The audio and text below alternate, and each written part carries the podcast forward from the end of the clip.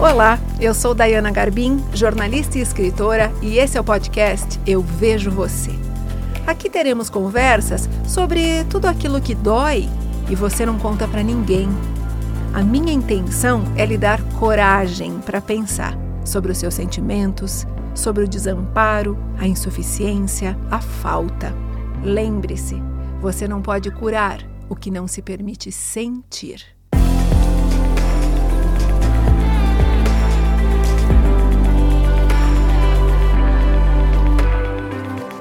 Sentir que você não tem valor, que existe algo de errado com você, é uma dor profunda e silenciosa.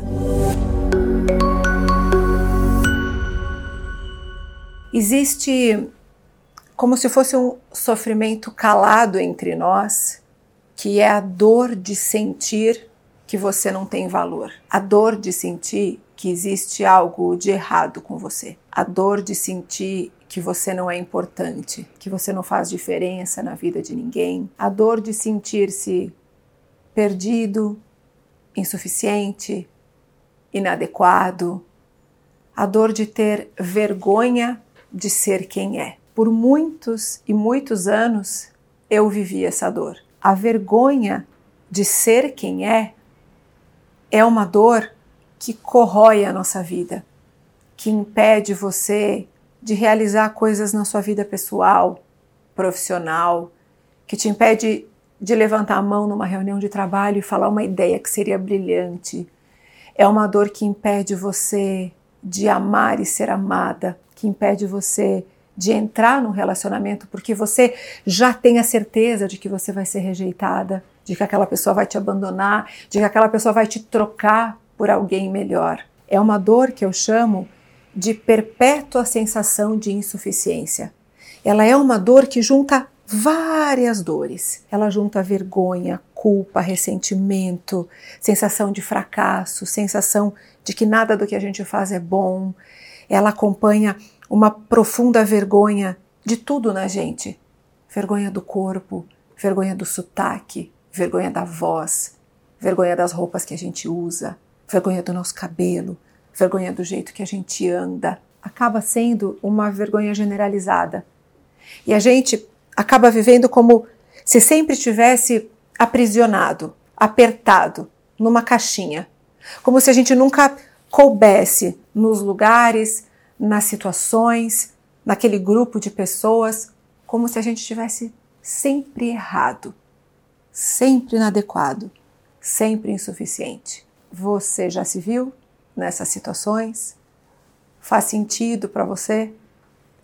Você já se sentiu inadequado dessa forma num evento, numa situação de trabalho, num jantar, num lugar em que você só ficava com vontade de enfiar a cabeça num buraco e sumir e sair dali? Saiba que você não está sozinha, viu? Você não está sozinho.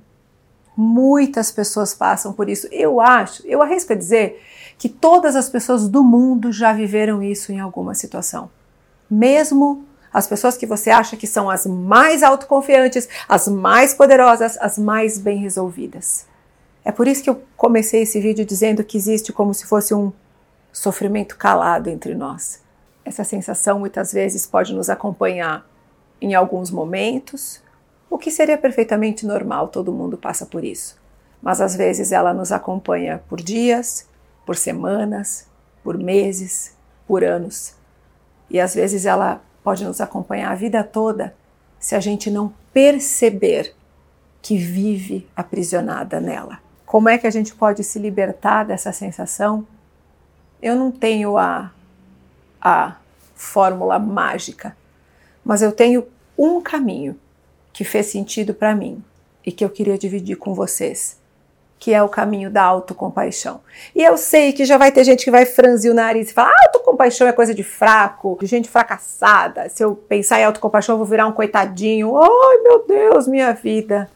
Não, calma. Não traga todo esse preconceito para essa conversa.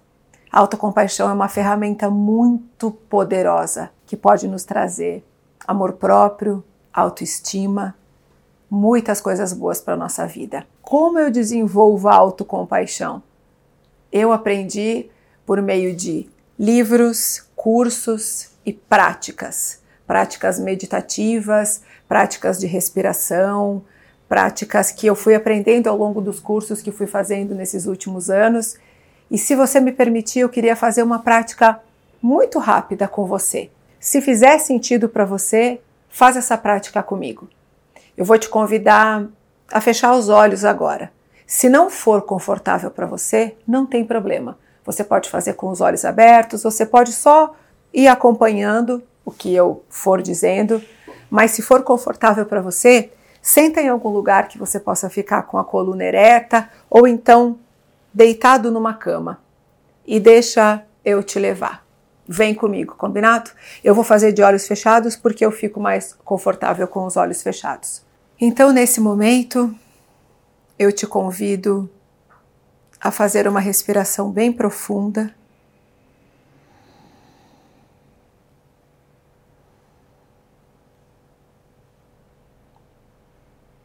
E apenas sentir o seu corpo. Sinta o ar entrando e saindo pelas suas narinas. Sinta o seu coração batendo. Talvez você sinta uma inquietude no corpo, nas pernas, nas mãos. Apenas note. Você não precisa mudar nada. Se for confortável para você, coloque a sua mão no seu peito. Sinta a palma da sua mão em contato com a sua pele.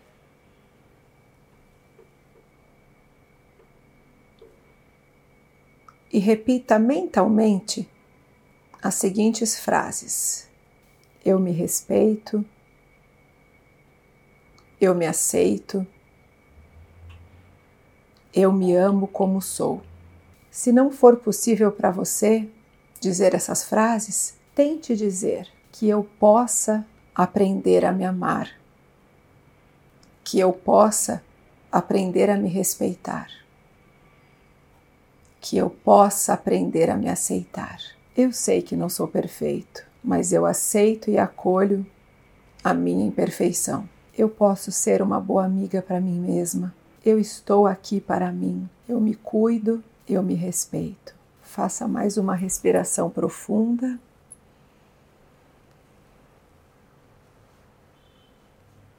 E quando for confortável para você, pode abrir os olhos. Esse é um pequeno exercício que eu aprendi em vários cursos de meditação e autocompaixão que eu fiz. E a primeira vez que os professores disseram para falar eu me amo, eu me aceito, eu chorava, eu chorava, mas eu chorava, eu chorava de soluçar, igual uma criança, porque eu não conseguia falar essas frases. Naquela época eu me odiava, eu tinha desprezo pelo meu corpo, eu tinha vergonha de ser quem eu era. Então eu dizia para os professores: eu não consigo dizer eu me amo porque não é verdade. Eu não consigo dizer eu me aceito porque não é verdade. E então eles ensinaram a dizer que eu possa aprender a me amar, que eu possa aprender a me respeitar. Por que, que eu estou falando isso para vocês? Porque é um aprendizado, porque é um processo. E várias vezes na minha vida, até hoje, quando eu estou passando por momentos muito difíceis, eu faço esse exercício e eu falo frases que eu preciso ouvir naquele momento. Guarde para você esse pequeno exercício como um lembrete de que você pode se cuidar, de que você pode ser uma boa amiga e um bom amigo para você mesmo nos momentos difíceis, porque a gente esquece disso com muita frequência. E eu acho muito curioso a gente está aqui conversando sobre aprender a se amar. Não devia ser assim, né? Por que, que a gente não se ama? É a grande pergunta. Por que, que eu precisei fazer um curso para aprender a me amar? Por que, que eu preciso falar para vocês que a gente precisa aprender a se amar, se respeitar, quando na verdade todos nós deveríamos saber isso? Porque nós não somos ensinados. Alguém um dia já falou para você: ei, você pode se amar? Você pode gostar de ser quem você é? Não. As pessoas só dizem pra gente o tempo todo que a gente tá errado, que a gente tem que ser melhor, que a gente tem que fazer mais coisas, que a gente isso, que a gente aquilo, que a gente aquilo. E a gente acaba ficando sem tempo para olhar pra gente e para sentir, afinal, quem nós somos, o que me faz feliz na minha simplicidade do dia a dia, o que me traz alegria na minha possibilidade. Eu acho que a gente não, não pensa sobre essas coisas. Então, eu quero dizer para você que cada vez que você duvidar do seu valor, das suas capacidades, pensa nisso que eu estou te dizendo e faça esse exercício. Eu sei que vai ser difícil no começo. Talvez você chore, talvez aconteça muitas coisas nessa prática, como acontecia comigo. Mas confie em mim. Aos poucos, você vai aprender a se respeitar, para então começar a aprender a se aceitar. E aí um dia eu tenho certeza que você vai vir aqui nesse comentário e vai escrever para mim: Dayana, eu aprendi a me amar.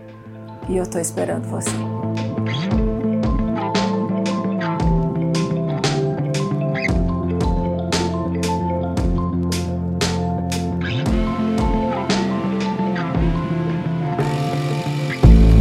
Você ouviu o podcast Eu Vejo Você. Para mais conteúdo sobre saúde mental, me acompanhe no Instagram, arroba Garbindaiana, e no youtube.com barra Garbim.